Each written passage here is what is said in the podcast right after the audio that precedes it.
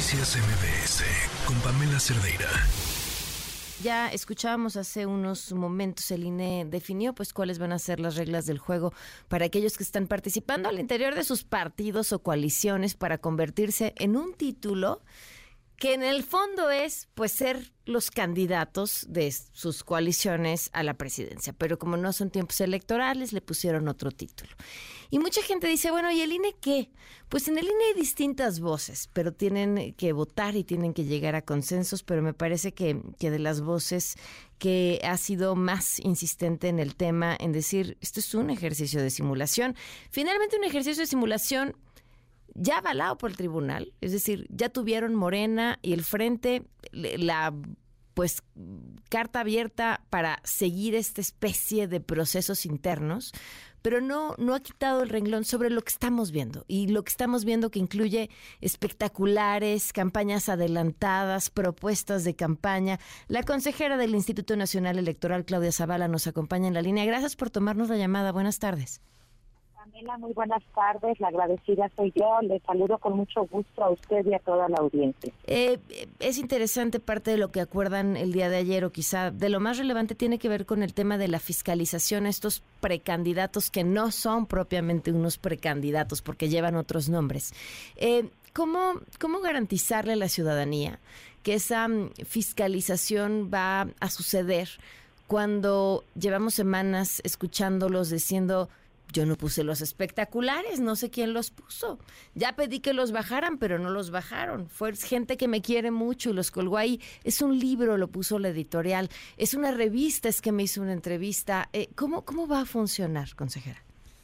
Pues bueno, eh, a partir de ayer que el Consejo General emite los lineamientos, lo que hacemos es como institución tomar el control de estos procesos y sobre todo con un enfoque de fiscalización. Regulamos otras cosas, pero fiscalización con las reglas establecidas para tener el control de el origen de los recursos, eh, cómo se usa y el destino de los recursos. Y esto es importante porque ayer en los lineamientos se definió una regla básica. Infórmanos cuáles son las reglas de tus procesos eh, políticos internos para que nosotros las podamos conocer. La segunda es, eh, ya les habíamos dado una instrucción, Pamela, de que llevaran el control de gastos en términos de fiscalización. Eso lo hicimos a través de la eh, comisión de quejas en un primer momento.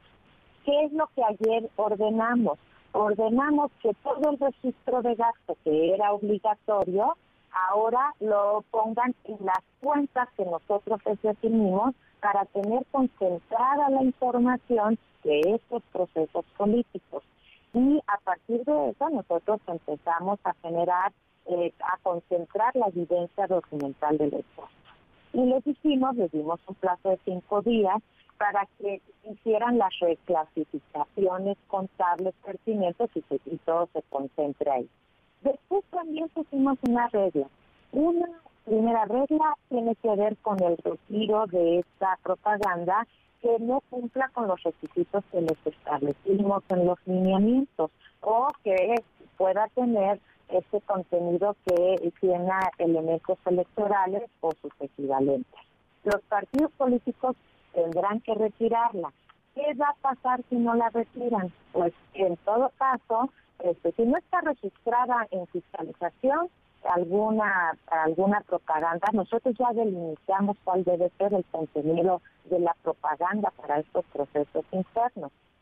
Y permanece esa publicidad, se va a contar como el beneficio que le, brinda a esos partidos eh, políticos. Y la, el Tribunal Electoral llega a determinar que esa propaganda tiene contenido de acto anticipado de pre-campaña, se va a contabilizar para los toques de pre-campaña. Eso quedó ya señalado ayer en los propios lineamientos que emitimos. Así que hay que recordar que el INE ha estado dando un seguimiento puntual también desde fiscalización con recorrido para tomar evidencia y desde eh, el funcionariado de los distritos para tener la evidencia de los eventos. Así que lo importante aquí, Pamela, que de frente a la ciudadanía, es señalar que tenemos documentado lo que está pasando y que se va a valorar en los términos de las reglas que establecimos ayer. Eh, en esta, en estos, en este tope máximo que fijaron, ¿es para el periodo de pre-campaña o es esto para estos periodos internos de los partidos? Bueno, de las coaliciones. Todos los lineamientos fueron para los procesos políticos internos. Internos, ok. Sí, solo eso. Y aquí algo bien relevante, Camila. El tope que nosotros establecimos como máximo, le dijimos al partido, no puedes autorizar más de esto pero tú fijas cuál va a ser el tope de los gastos que van a tener en estos procesos internos. Eso fue una definición que ayer tuvimos. O sea, ¿cómo? Porque su máximo es menor, por ejemplo, a lo que Morena autorizó para cada corcholata. Ah, bueno, aquí es que tomamos, una cosa es el tope y otra cosa es el límite. Primero, el tope de todo lo que se gaste, no solo en recorridos, no solo en propaganda, sino de todo, incluye también, por ejemplo, el, el pago de salarios de las personas. Este, o sea, todo eso, el tope máximo que van a tener para esos efectos son los 34 millones. no pueden rebasar la cantidad que establecimos ayer. Pero el partido va a tener que definir estos partidos políticos cuánto les van a autorizar a cada una de las ah, personas que participan como gasto. Eso es importantísimo que quede claro. Y luego pusimos dos límites importantes. Uno, como nosotros trabajamos con recursos que le damos de financiamiento ordinario, teníamos que tomar en cuenta los parámetros, los límites que tienen las personas para poder aportar a los partidos durante un año. Ese límite quedó establecido y les dijimos no pueden aportar más porque entonces violan reglas de fiscalización.